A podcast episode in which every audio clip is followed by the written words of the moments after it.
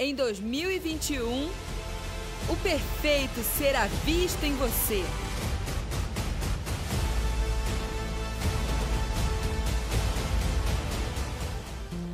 Sejam todos bem-vindos nessa noite.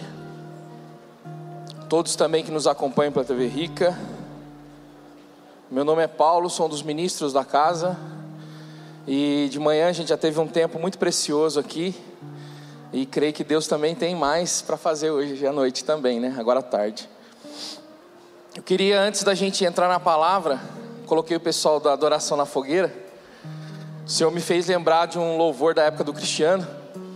E aí eu pedi para eles cantar, que é um louvor muito. Eu estava ali escrevendo a palavra e o Senhor me fez lembrar desse louvor. Cantei muito também, viu? Eu tenho que admitir. Cantei muito também esse, esse louvor, essa adoração. Então, se você quiser, tá bom? Não precisa. Se quiser ficar de pé mais um pouquinho, para a gente adorar. Se não, pode ficar sentado mesmo, não tem problema. Mas que essa adoração ela possa trazer já algum ambiente dentro de você, preparar para aquilo que o Senhor quer derramar nessa noite. Amém? Então, quem sabe, né? Pra, que, aqueles que é do nosso tempo, adore ao Senhor.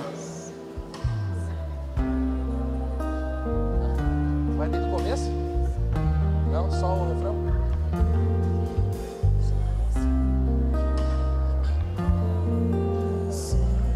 Jesus.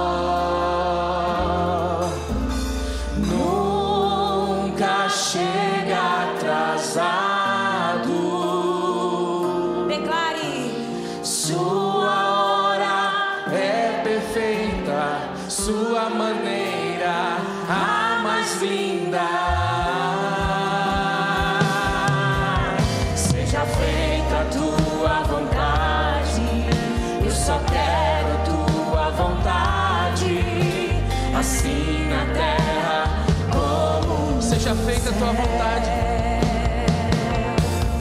Seja feita a tua vontade. Eu só quero a tua vontade. Assim na terra como no céu. Aleluia. Aplauda o Senhor. Amém.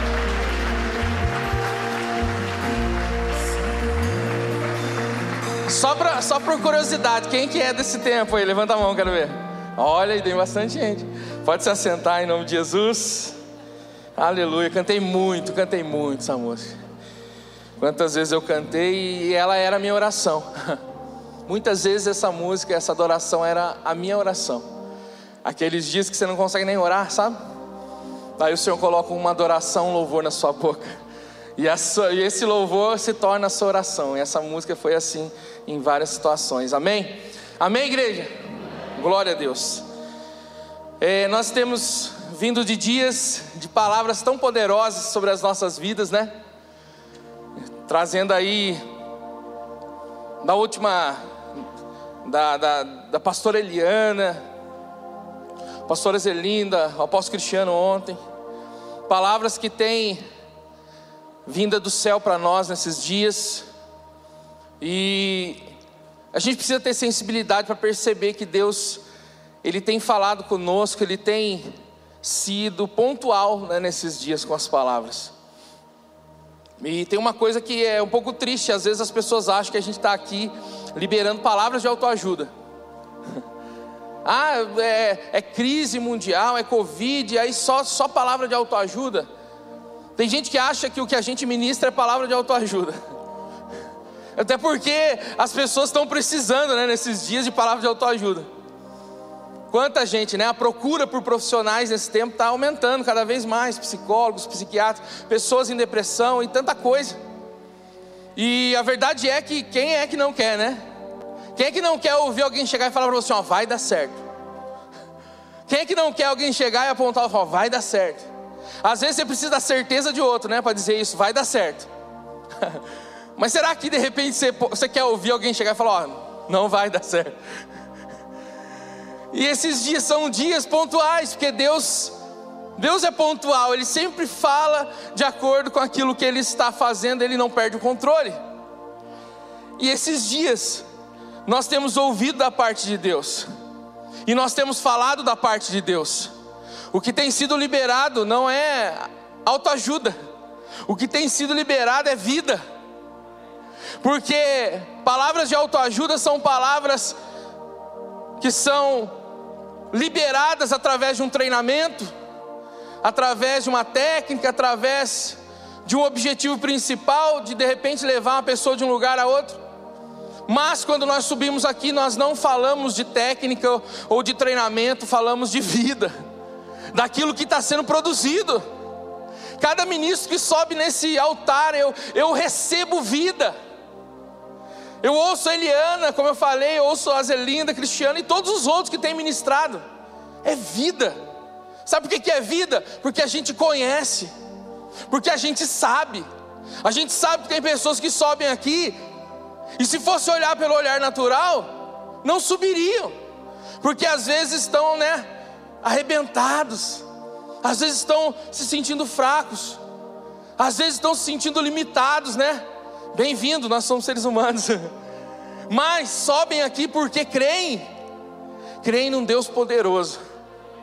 Creem num Deus maior do que todas as coisas, soberano. Soberania. A soberania de Deus. Eu não sei se algum de vocês tem algum assim, algum livro, algum texto, né, algum texto da Bíblia preferido. Eu tenho. Eu tenho uma epístola. A minha epístola preferida, vou abrir aqui para vocês. A minha epístola preferida é a epístola que Paulo escreveu aos irmãos de Éfeso. É a minha preferida. Eu já li milhares de vezes e sempre leio, estou lendo de novo. E toda vez, Deus sempre fala diferente, né? Não é assim? Deus sempre fala diferente, Deus sempre traz algo diferente. E essa epístola que Paulo escreveu é uma epístola tão poderosa, tão tremenda, para você que já leu, sabe aonde Paulo escreve aos irmãos de Éfeso tantas coisas poderosas. É nessa epístola que ele fala da nossa posição nos lugares celestiais em Cristo. É nessa epístola que ele fala do dom gratuito de Deus, salvação, que não é por obras. É nesse, nessa epístola que Paulo fala sobre Deus ser poderoso para fazer infinitamente mais do que a gente pede e do que a gente pensa. Às vezes você nem pediu ainda, e Deus faz, porque Ele é poderoso para fazer infinitamente mais. E essa, essa epístola traz tantas coisas poderosas para nós, tantas coisas tremendas da parte de Deus, na qual foi compartilhado naquele tempo. Só que chega um determinado momento, e eu peço para que vocês abram a sua Bíblia em Efésios 6, 6 13. Em um determinado momento acontece alguma coisa. Abra aí, 6,13.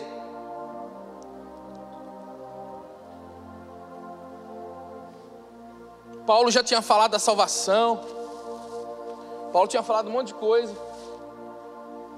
E aí, nesse exato momento, Efésios 6,13, ele diz algo interessante. E sabe o que, que também é interessante? Porque no, na mensagem da Eliana, eu estou pegando as três últimas que eu ouvi, tá? Na mensagem da Eliana, ela falou sobre isso aqui que Paulo falou. Na mensagem da pastora Zelinda, ela também falou sobre isso aqui que Paulo falou. E ontem o apóstolo Cristiano, eu estava ali ouvindo a palavra, ele também falou sobre isso. Paulo escreve a eles e diz assim nesse ponto: Portanto, tomai toda a armadura de Deus, para que possais resistir o dia mal. Havendo feito tudo, ficar firmes. Vou ler mais uma vez: Portanto, tomai toda a armadura de Deus, para que possais resistir no dia mal, e havendo feito tudo, ficais firme. Repita comigo: dia mal. A Eliana falou do dia mal. Eu estava eu tava prestando atenção nessas três últimas mensagens. Eu estava prestando atenção. A Eliana falou do dia mal. A Zelinda falou do dia mal. E ontem o apóstolo Cristiano falou do dia mal. E Paulo escreveu sobre o dia mal. E sabe que uma coisa interessante eu contar para vocês? Há exatamente 18 anos atrás, no ano de 2003, eu estava noivo. E eu tinha acabado de perder o emprego, eu tinha uma moto, acabei não podendo pagar também, perdi a moto. 2003. E nesse período de tantas lutas ali, o Senhor falou comigo sobre essa palavra, o dia mal. E eu ministrei há 18 anos atrás, no ano de 2003, essa mensagem, o dia mal. E não é porque eu estava passando luta, porque vocês vão entender um pouco mais. Não é só a questão de luta, estar em luta ou em tribulação. Até porque a luta e a tribulação vem para todos, né? A Bíblia não diz que a chuva e o vento sopra só para a casa que está na areia. A Bíblia diz que o vento e a chuva vêm e sopram também sobre a casa que está na pedra. Então problemas, tribulações vêm sobre todos. Mas nesse tempo, Deus ministrou e eu coloquei no papel o que Ele estava me dizendo e ministrei há 18 anos atrás. De manhã até perguntei, né? Se tem alguém aqui com 18 anos, não levanta a mão, Cristiano. Tem alguém aqui com 18 anos de idade? Porque o Cristiano é novão, né, Cristiano? Tem alguém com 18 anos, gente, aqui? Tem? Olha lá. Há 18 anos atrás o Senhor ministrou. Eu... E aí, há duas semanas e meia atrás, diante de tantas notícias, tantas coisas acontecendo, eu ouvi o Senhor me dizer assim: Lembra da palavra do dia mal? Eu falei: Lembro, Senhor. Eu falei: Você vai ministrar ela. Aí na hora a gente que é ser humano, ai senhor, mas eu perdi o esboço. né? Na época não tinha nem iPad para pôr em nuvem, né? Eu não tenho, senhor, não tenho nada. Eu fui no papelzinho, eu perdi. Olha só minha cabeça, né? Mas Deus falou: não, tá em mim. Eu sou a tua nuvem. né? Eu sou o seu backup, eu sou o seu armazenamento de dados. Então, se você, você vai ministrar, é só você ouvir, escreve. E o Senhor começou a ministrar algumas coisas e é o que eu quero compartilhar com vocês hoje. Não é uma mensagem de autoajuda, não é uma mensagem para te colocar para baixo, mas é a verdade do Evangelho de Cristo para nós. 18 anos atrás, então, eu ministrei sobre o dia mal. E essa palavra, fortemente no meu no meu interior, ela veio com a ordenança do Senhor para poder falar. E mesmo que quando a gente fala de dia mal, para muitos, dia mal é uma tribulação. Nossa, hoje era o dia de eu pagar minha conta de luz, eu não paguei, atrasei um pouco, ai, estou no dia mal. Nossa, hoje eu acordei com uma dor de cabeça, estou no dia mal. Nossa, eu estou com um problema financeiro, eu estou com algum tipo de coisa, o dia mal. Irmãos, o dia mal não é só uma situação. O dia mal não é uma situação, um dia difícil, um dia de frustração, um dia que acontece alguma coisa inesperada. O dia mal não é só isso. Às vezes as coisas acontecem, mas o dia mal não é só isso, né? O dia mal não é só isso. O dia mal é mais que isso. Algumas pessoas começam a sentir o mal-estar, é o dia mal. O dia mal não é só ter um problema. Se a gente parar para pensar, vamos pegar Paulo, né? Paulo escrevendo para os irmãos de Éfeso, Vamos contextualizar. Ele estava escrevendo para aqueles irmãos que já eram irmãos, já eram crentes, já eram fiéis, que haviam sido ganhos na cidade de Éfeso. E a cidade de Éfeso era uma cidade muito importante, a maior portuária da época, a cidade mais idólatra, aonde havia o templo de Artemis. Era uma cidade onde os cristãos eram perseguidos, sim, e muito. Então Paulo não estava falando só de problema, porque Imagina, né? Eles lendo essa epístola, olha, vocês têm que se preparar. Pega a armadura por causa do dia mal. Aí eles falam, nossa, mas a gente já está passando luta, já estamos no dia mal. O dia mal não é só luta, o dia mal é alguma coisa que acontece aqui dentro. E ele então se expressando a eles, não sei se vendo ou antevendo alguma coisa, né? Porque, como eu disse, ele fala de tantas coisas maravilhosas, mas ali ele fala ó, o dia mal, mesmo sabendo que tinha problemas, tinha perseguições naquele momento, mas ele vê alguma coisa, ele vê algo que ia acontecer, ele vê alguma coisa que estava vindo, e ele compartilha isso, e ele fala para os irmãos de Éfeso sobre isso.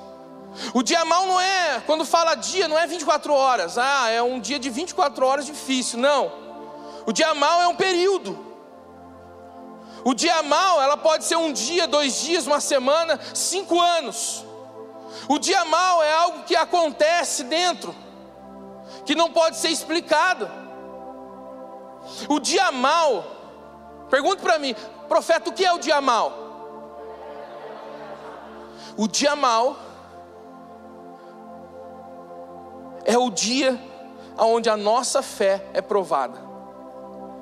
O dia mal é o dia da prova da nossa fé. É o dia onde as coisas não fazem sentido.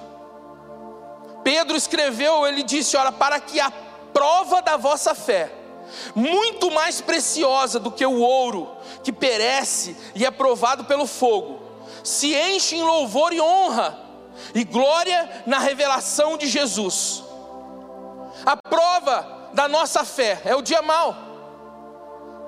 Você pode não estar tá passando por nada, ou você pode estar tá passando por tudo, mas o dia mal é algo que começa a acontecer dentro de você, onde não se tem resposta, aonde se não consegue discernir por lógica, aonde não se consegue explicar. É um dia de confronto dentro de nós mesmos. Eu escrevi um negócio aqui interessante.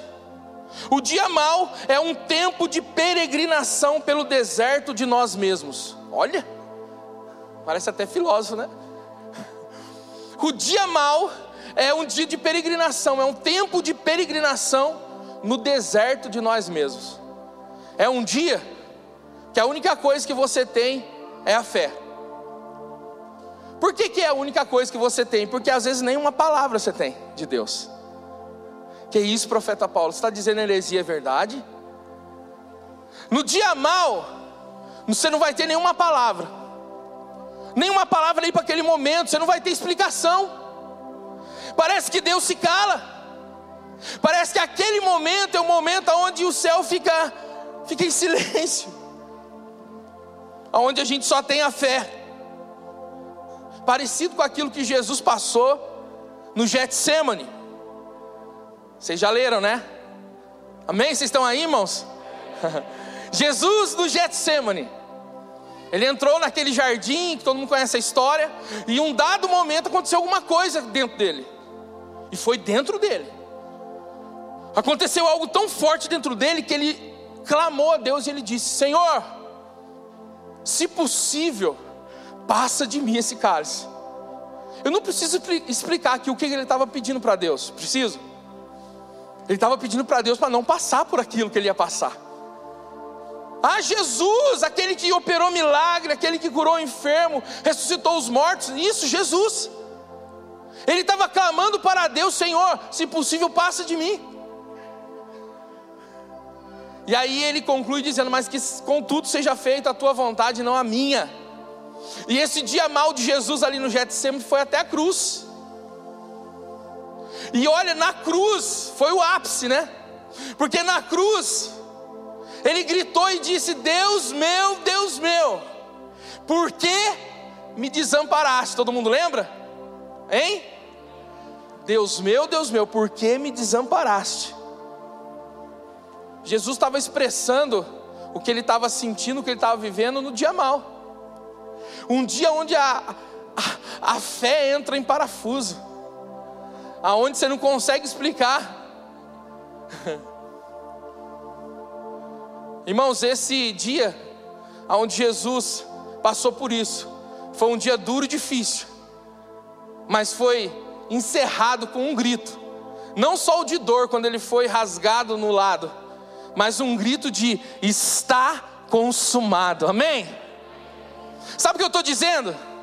Que o dia mal não vem para te destruir, ele não vem para acabar com tudo que Deus tem na sua vida, ele não vem para te jogar no chão e você nunca mais se levantar, não.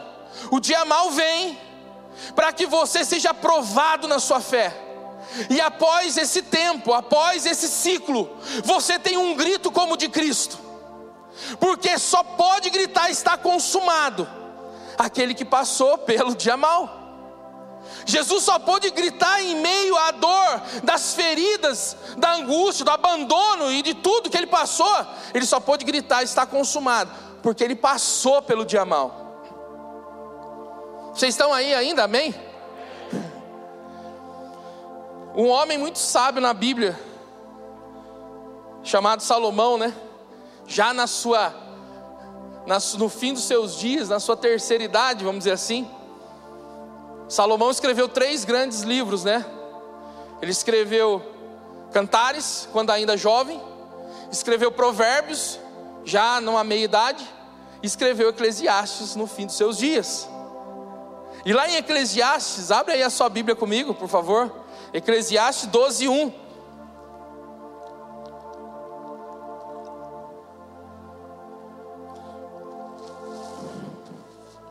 Em Eclesiastes 12, 1.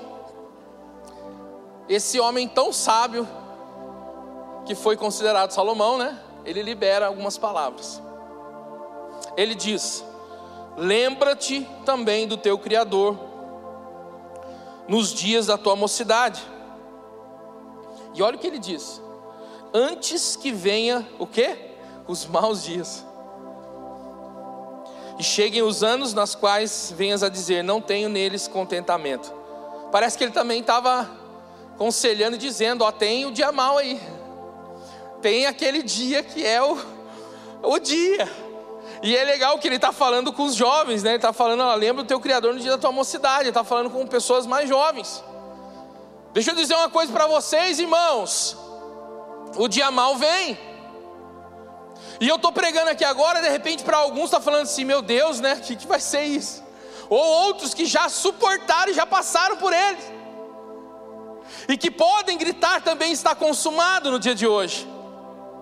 Mas o dia mal vem para todos. E é o dia da prova da nossa fé, e é algo que ninguém pode passar por você.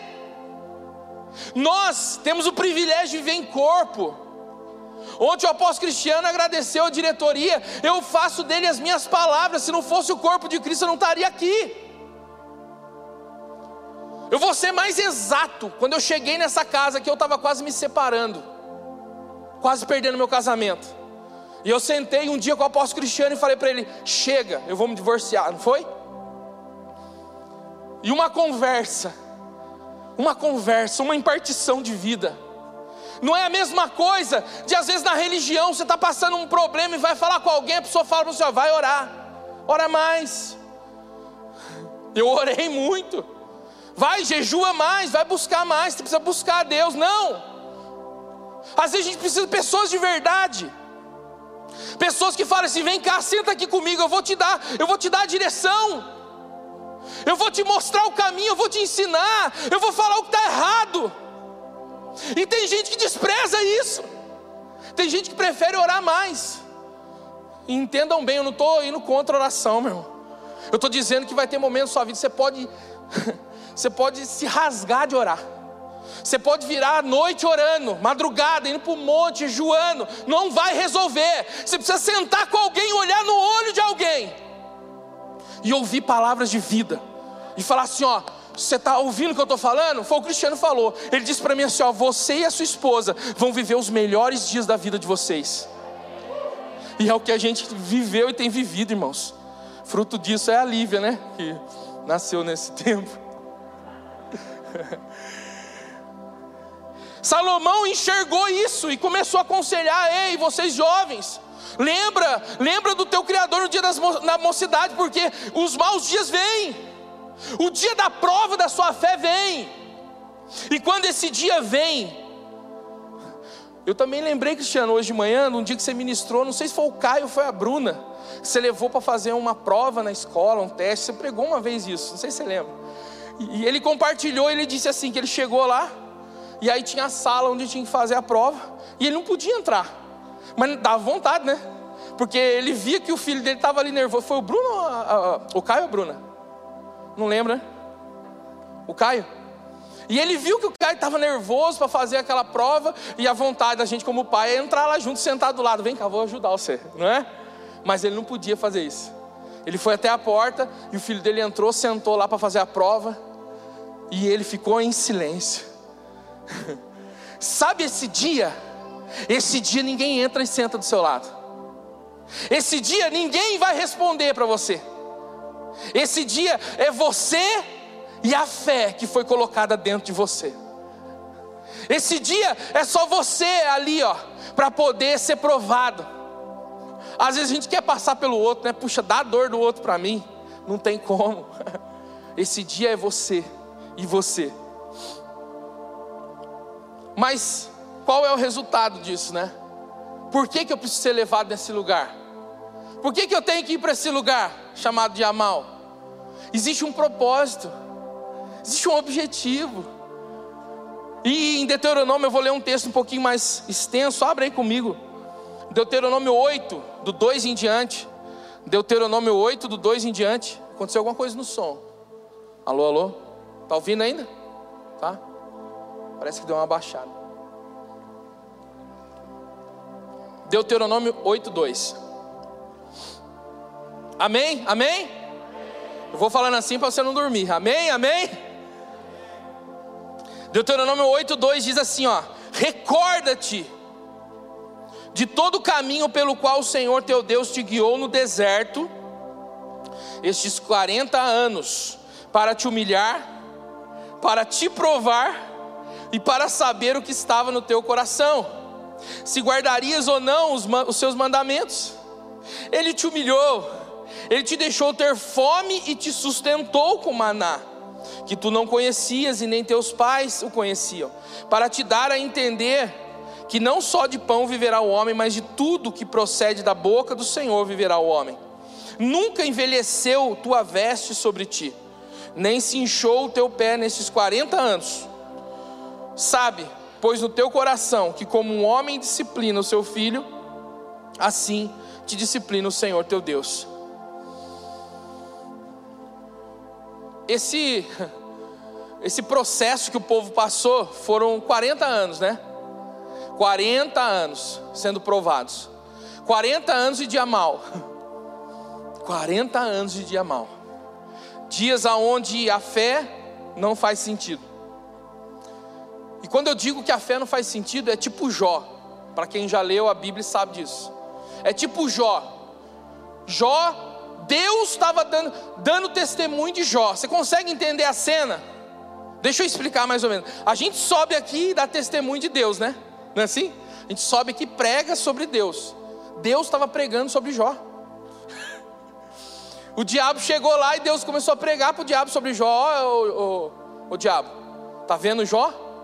Meu servo, íntegro, temente a, temente a Deus, fiel Deus estava pregando sobre o cara. Você imagina isso? Consegue imaginar? Deus pregando sobre Jó. E aí todo mundo sabe o que aconteceu com Jó, né? Não preciso entrar na história, é longa. Jó passou pelos dias maus. Jó chegou nesse lugar onde a fé não faz sentido. Jó chegou nesse lugar aonde a razão, a lógica não se explica mais. Você quer encontrar resposta, mas não tem, não tem, não tem. E o que, que eu preciso fazer? Passar. O que eu preciso fazer? Como Paulo orientou aos irmãos de Éfeso, eu preciso estar com a armadura para mim passar. Eu preciso estar com o escudo da fé, eu preciso estar com a coraça da justiça, com o cinto da verdade, com os sapatos da preparação do evangelho, com, o capacete da salvação. Eu preciso estar preparado, eu preciso passar. Eu não vim aqui trazer cinco passos para vencer o dia mal, porque o dia mal você não vence. O dia mal você passa por ele. E como está escrito nesse texto de Deuteronômio, depois que você passa por ele, Deus extrai do seu interior o que ele precisa.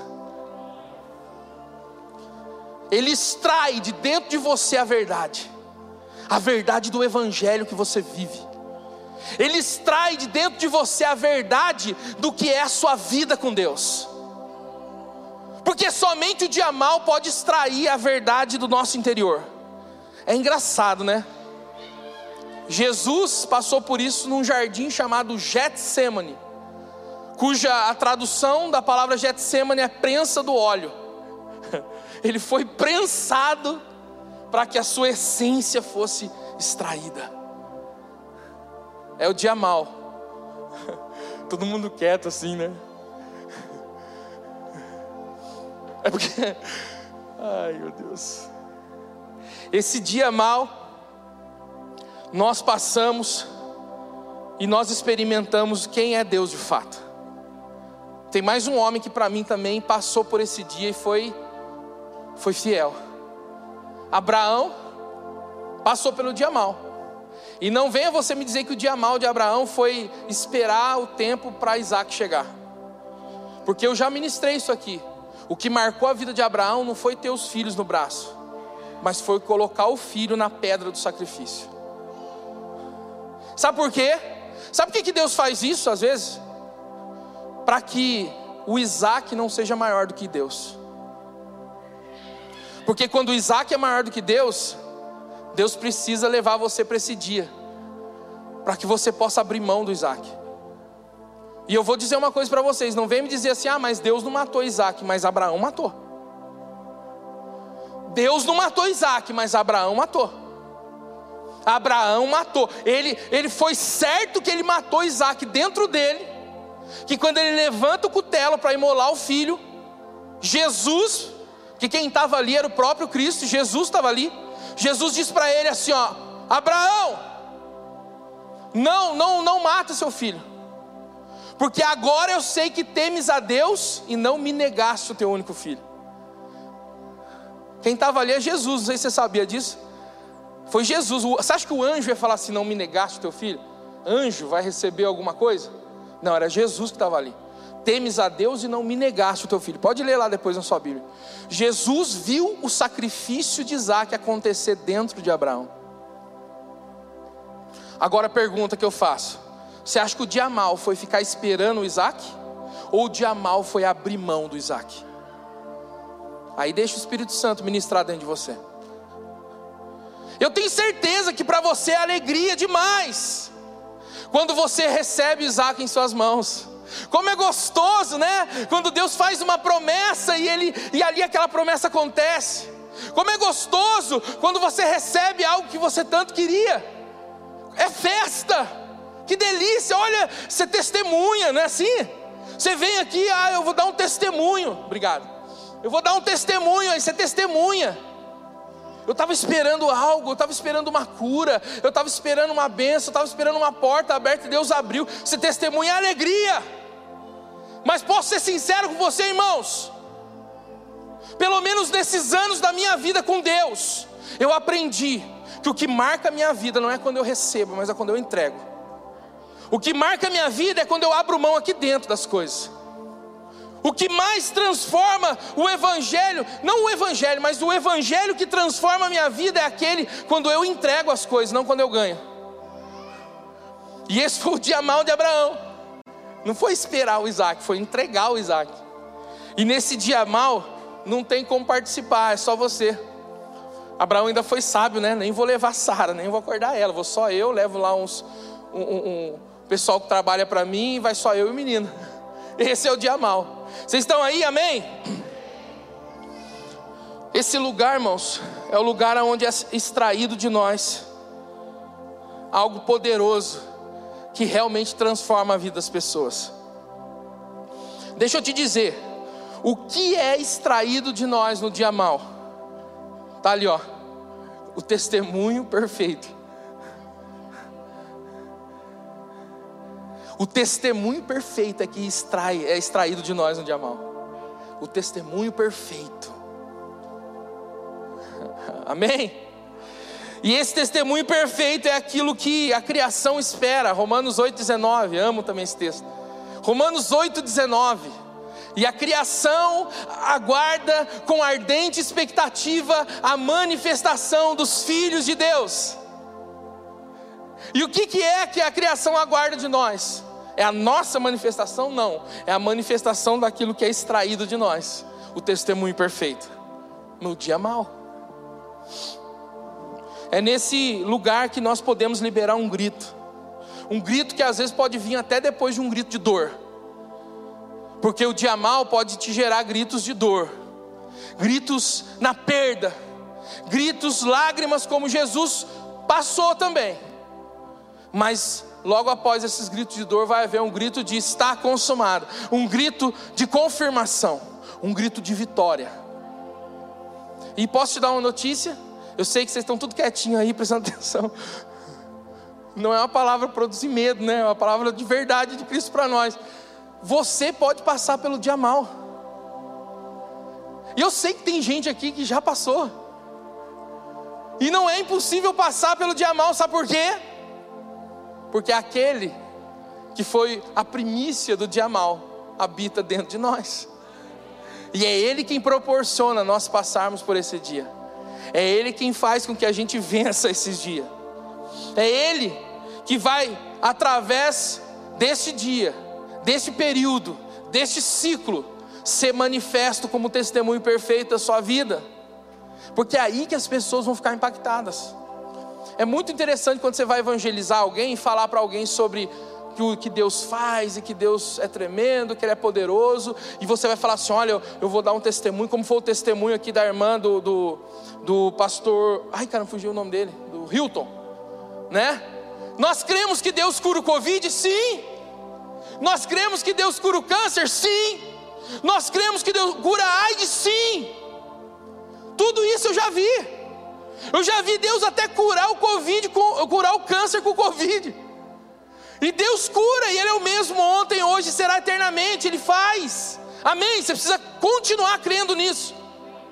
Mas o que mais impacta a vida das pessoas não é só você dar um testemunho de que Deus fez, mas é você dar um testemunho de que Deus não fez, mas você continua amando a Ele e o servindo.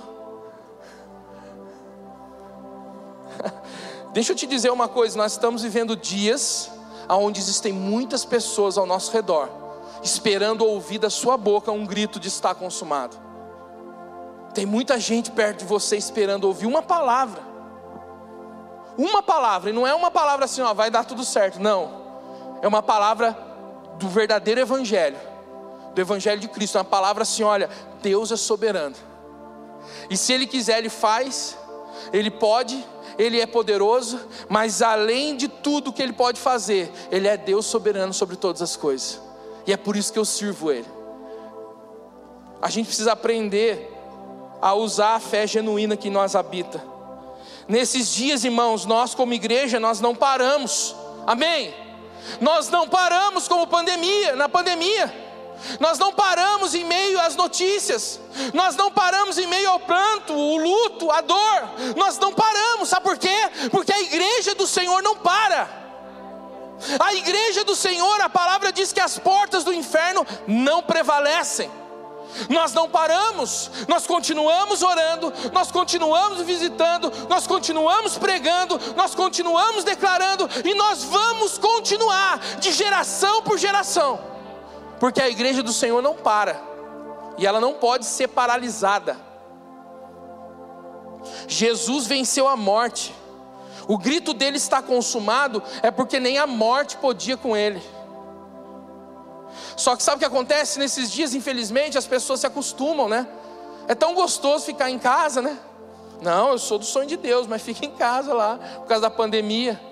E aí a gente volta para os cultos, muita gente não volta. Está lá no seu aconchego do seu lar. Deixa eu dizer uma coisa: nós não vamos parar. Mesmo que alguns parem, né? Nós não vamos parar. Mesmo que alguns não retornem, nós não vamos parar. Mesmo que a pandemia vá e venha, mesmo que venha mais lockdown, venha mais paralisação, nós não vamos parar. Deixa eu te dar uma. Irmãos, às vezes a gente vive só o hoje, né? Mas isso que a gente está vivendo aqui, muitas outras gerações antes de nós já passou. Já teve dias aonde pestes vieram sobre a terra e muita gente morreu. Aonde guerras vieram sobre a terra. Pergunte para você mesmo, como será que os cristãos daquela época passaram? Como que foi, Maico? Uma segunda guerra mundial, mundial, primeira guerra mundial, as guerras, tudo aquilo que a gente já viu na história. Como é que os cristãos daquela época viveram? Sabe como é que eles viveram? Viveram como a gente, como igreja genuína. Nós não vamos parar. E é por isso que você está aqui hoje, porque eles não pararam. E é por isso que a nossa vida vai impactar as próximas gerações, porque nós não vamos parar. Nós não vamos parar. E esses são dias onde a igreja precisa liberar esse grito. Esse grito de está consumado, esse grito que é gerado depois do dia mal, esse grito que transforma a vida das pessoas. É dias de manifestar fé genuína. E estou caminhando para o final, tá? O que é uma fé genuína, profeta Paulo? É entender o verdadeiro sentido da fé. Deixa eu te perguntar uma coisa. Como que você aprendeu sobre fé? Será que o evangelho que te ensinaram te ensinaram que fé é para se conquistar coisas? Será que o evangelho que você assistiu na televisão é o evangelho que te ensinou que a fé é para se obter coisas? Quem disse que o evangelho é para se conquistar alguma coisa? Se conquistar coisas. Deixa eu falar de forma correta. Quem disse que o evangelho é, o evangelho não a fé é para se conquistar coisas. Se você ouviu um evangelho que disse para você que a sua fé que está dentro de você é para você conquistar alguma coisa, esse evangelho é um evangelho distorcido. Me desculpa. Porque o evangelho não é para se conquistar coisas. Aí vem aqueles que gostam de estudar a Bíblia, né? Vem, vai confrontar. Mas na, na palavra está escrito em Hebreus 11:1, que a fé é a firme certeza das coisas que se esperam. Deixa eu te dar uma notícia. Se você pegar as traduções mais próximas do original, não tem a palavra coisas. As traduções mais próximas do original diz assim: Ora, a fé é a certeza de que haveremos de receber o que esperamos. A fé é a certeza de que haveremos de receber o que esperamos e a prova daquilo que não vemos. A fé não tem nada a ver com coisa.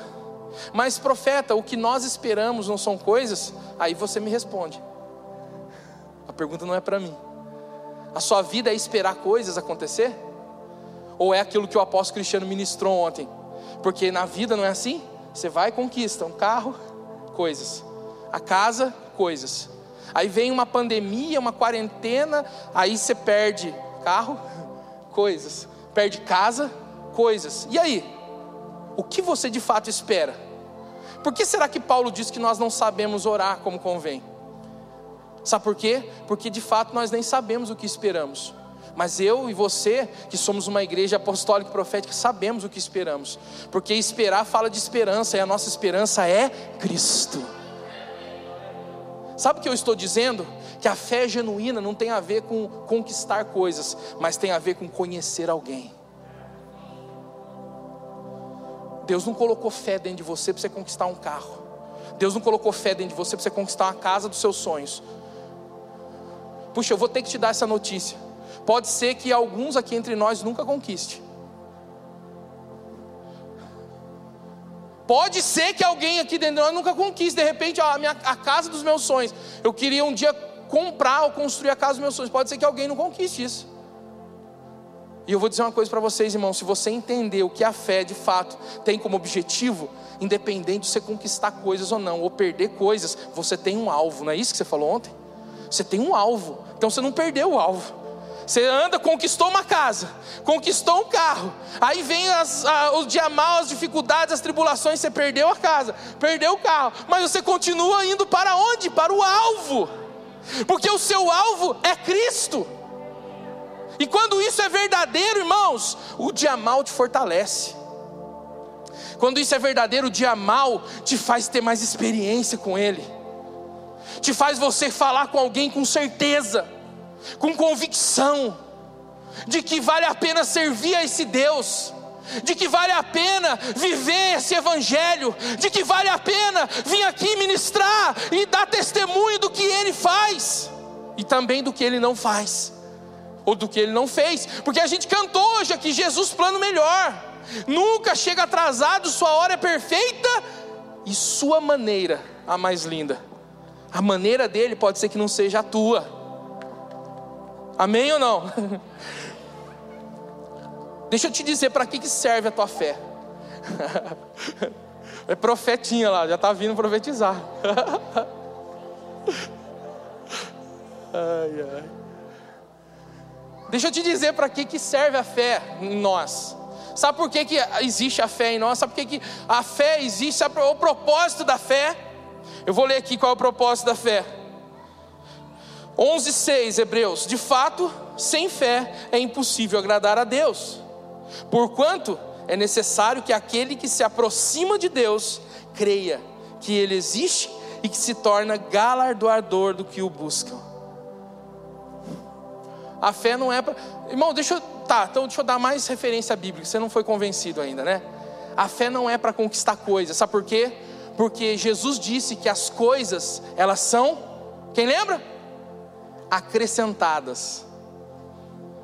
Buscar em primeiro lugar o reino de Deus, a sua justiça, e as coisas são o quê? Preciso de fé para coisas? Então tá, Jesus, né, falou. Vamos ver o que Paulo falou. Portanto, todas as coisas cooperam para quê? Para o bem daqueles que amam a Deus e daqueles que vivem segundo o seu propósito. Aonde está escrito que eu preciso de fé para conquistar coisas? As coisas são acrescentadas. As coisas estão na minha vida para contribuir para um propósito. Então a sua fé não é para coisas, a sua fé é para Deus. É para conquistar mais do conhecer de Cristo. A tua fé é para se aproximar de Deus e entender que você é galardoador. Eu vou dizer mais: a fé é para você conhecer o autor e consumador da fé. Hebreus 12, 2 olhando firmemente, olha o que a fé proporciona para você, irmãos. Olhando firmemente, para quê? Para as coisas? Não. Olha o que diz o texto: olhando firmemente para o Autor e Consumador da fé. Quem? Jesus. O qual, em troca da alegria que lhe estava proposta, suportou a cruz, não fazendo caso da ignomia, e está sentado à destra do trono de Deus. Está dizendo ali? Olhando para as coisas? Não, olhando para o autor consumador da nossa fé, Jesus. Então, se um dia o evangelho que foi apresentado para vocês é que a sua fé é para conquistar coisas, estava errado. As coisas vão ser acrescentadas. O que eu preciso fazer, profeta Paulo, para que as coisas sejam acrescentadas? Buscar em primeiro lugar o reino de Deus, sua justiça. né? Que mais? Viver o propósito de Deus. Por quê? Porque se eu viver o propósito de Deus, todas as coisas contribuem, cooperam. O dia mal serve para você entender que a sua fé, ela não tem que estar firmada no que Deus vai fazer. Presta atenção. A sua fé não tem que estar firmada no que Deus vai fazer, mas no como ele vai fazer. Sabe por quê? Porque muitas das vezes o como ele faz não é da maneira que você quer. Muitas das vezes o como ele faz vai ser diferente do que você pediu. E aí, como vai ser a sua fé? Será que ela suporta isso? Eu lembro que uma época depois que eu me casei, eu fiquei aproximadamente sem registro na carteira. Eu fiquei acho que uns quase quatro anos sem registro em carteira, não conseguia arrumar emprego. Deus cuidou em todos os períodos, e glória a Deus por isso. Mas eu lembro que às vezes eu estava tão assim já, chegando, a, a Cíntia ficou grávida da Letícia e tal, eu lembro que eu ia orar, e às vezes eu falava com Deus, eu falava, né, Senhor, o Senhor possa, né, preparar uma porta de emprego e tal, eu orava, fazia meu devocional, orava, falava com Ele, e aqueles dias que eu estava mais né, angustiado, assim, que eu pedia para Deus uma porta de emprego, aí eu chegava na igreja e Deus usava um profeta. Porque a profecia vem para confirmar aquilo que ele já falou, mas que ainda você está duvidando. E aí Deus usava um profeta para falar comigo, pastora Lu. E ele chegava assim, quando ele começava a falar, meu coração já ficava assim: é hoje que ele vai falar. Eis que a porta está aberta diante de ti, varão. Hã? Eita glória.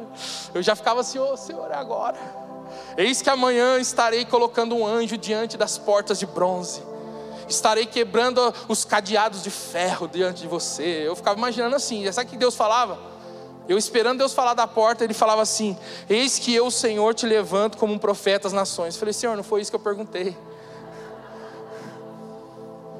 Eis que eu vou colocar as minhas palavras na tua boca e as pessoas vão ser livres. Senhor, não é essa conversa que nós tivemos. Isso aí o Senhor pode até fazer uma outra hora, né? O que eu estou requerendo é resolver esse B.O. aqui, Deus. Deus nunca vai falar o que você quer. Aprenda isso. Por isso que às vezes tem gente que não concorda com aquilo que é ministrado aqui. Porque tem muita gente que vai para a igreja procurando ouvir o que quer. Se você é um desses que vai à igreja querendo ouvir o que quer, desculpa, você vai ser frustrado por Deus, porque Deus não fala o que você quer. Deus fala o que ele precisa falar. Né? Ele fala o que é preciso, e às vezes o que é preciso não é o que a gente quer ouvir. Sadraque, Mesaque e Abidinego, eu estou terminando agora ele, ele, a fé dele não estava em ser livre da fornalha. No entanto, ele expressa isso, né? Ele fala para o rei: Ô rei, esses caras foram demais, né? Lá no, no velho pacto, hein? O Espírito Santo nem habitava neles ainda. O cara falar para o rei isso aí, Cristiano, hein? Ó, fica tu sabendo o seguinte, ó, eu fico imaginando o cara já com as correntonas, né? Ó, fica tu sabendo aí, ó, rei. fica tu sabendo aí, ó, rei, ó. Se Deus livrar, ele, ele livra. Mas se Ele não quiser também, nós não vamos dobrar aqui agora. Nossa, cara, eu queria fazer um filme, imagina. Foi isso que ele falou pro rei, cara. A fornalha acesa sete vezes mais. Ao ponto dos caras que foi acender a fornalha morreram. Vai vendo a fornalha. Os caras morreram para acender mais a fornalha, morreram. E aí os caras apontam o dedo na cara do rei e falam: Fica tu sabendo, rei. Se Deus quiser livrar a gente da fornalha, Ele livra. Mas se ele não livrar, a gente não se dobra. A gente não se dobra. A fé deles não estava no, no livramento da fornalha. A fé deles não estava na cura esperada. A fé deles não estava. Não, a fé deles estava no Deus soberano, que tinha o controle da situação, que tinha a palavra final. E eles, mesmo se forem jogados na fornalha, eles iam continuar crendo, adorando e servindo a esse Deus porque a fé deles era genuína. E é essa fé que nos faz avançar, irmãos. É essa fé que nos faz entender que a nossa vida com Deus é uma vida, como o apóstolo Eli falou hoje de manhã, é uma vida de emoções. Todo dia a gente fica, a gente fica surpreendido com aquilo que Deus faz. Todo dia a gente experimenta de Deus. Todo dia a gente vê o Senhor se movimentando na nossa vida, fazendo. Sabe, o que eu oro, o que eu peço é para que vocês não se tornem insensíveis, insensíveis espiritualmente. Como Jeremias profetizou pelo Espírito, como a tamargueira do deserto, que não sabe quando vem o calor, não sabe quando vem o frio, sabe, insensível, não percebe o que Deus está fazendo. Tem um, um, um filme muito bonito, quem não assistiu ainda assista, Milagres do Paraíso. Você vê, eu não vou dar spoiler aqui, né? Mas assista o filme. Você não pode se tornar insensível, porque você fica focando tanto naquilo que tem que acontecer e não percebe o tanto de coisa que ele já fez, e o tanto de coisa que ele está fazendo todo dia, e as experiências que ele está te dando, gerando em você um grito que só você vai poder dar. Você gosta, né? Quando o apóstolo Cristiano ministra aqui, o apóstolo L, pastora Zelinda e conta os testemunhos, você fica emocionado, né? Deixa eu te dizer uma coisa: você também é um instrumento de Deus, e Deus quer te dar experiências, Deus quer fazer você vir diante das pessoas e falar, né? Testemunhar, falar do que Deus fez, o que Deus produz, da maneira que Ele fez, e o dia mal vai te ajudar nisso. Amém? Coloque-se de pé em nome de Jesus.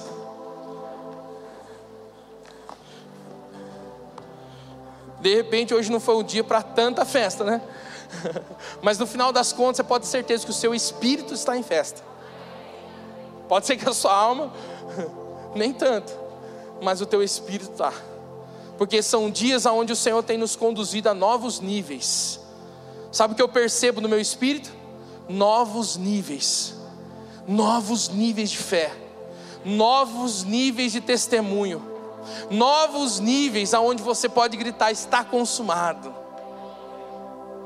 Porque você vai passar por esse dia onde a fé não faz sentido, aonde não há explicação, mas uma coisa continua: a convicção de que existe um Deus no controle de todas as coisas um Deus soberano, né? Um Deus poderoso, amém? Eu quero orar com vocês, depois eu vou passar a palavra aqui. Feche seus olhos. Dá para tocar o refrãozinho? De manhã eu estava lembrando mais umas três músicas daquela época.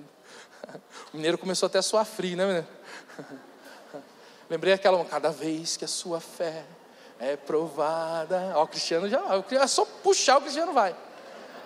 Tu me dás a chance de crescer um pouco mais. Ó, nas montanhas. Olha lá, até o pessoal sabe. Desertos e mares que atravessam e levam. É, o pessoal, olha aí, Cristiano. Tem gente escondendo ouro aí, aposto. Não são maiores que o meu Deus. E não vão me impedir de caminhar. E se diante de mim, se diante de mim não se abrir o mar, Deus vai me fazer andar por sobre as águas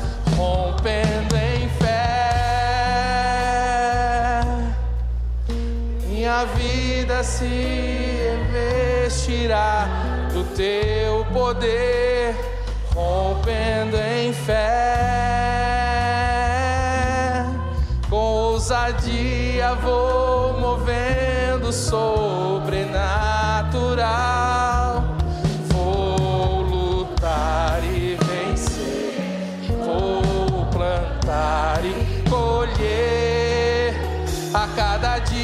vou viver rompendo em fé, rompendo em fé, rompendo em fé. Minha vida se revestirá do teu poder, rompendo em fé. Com ousadia vou movendo sobrenatural.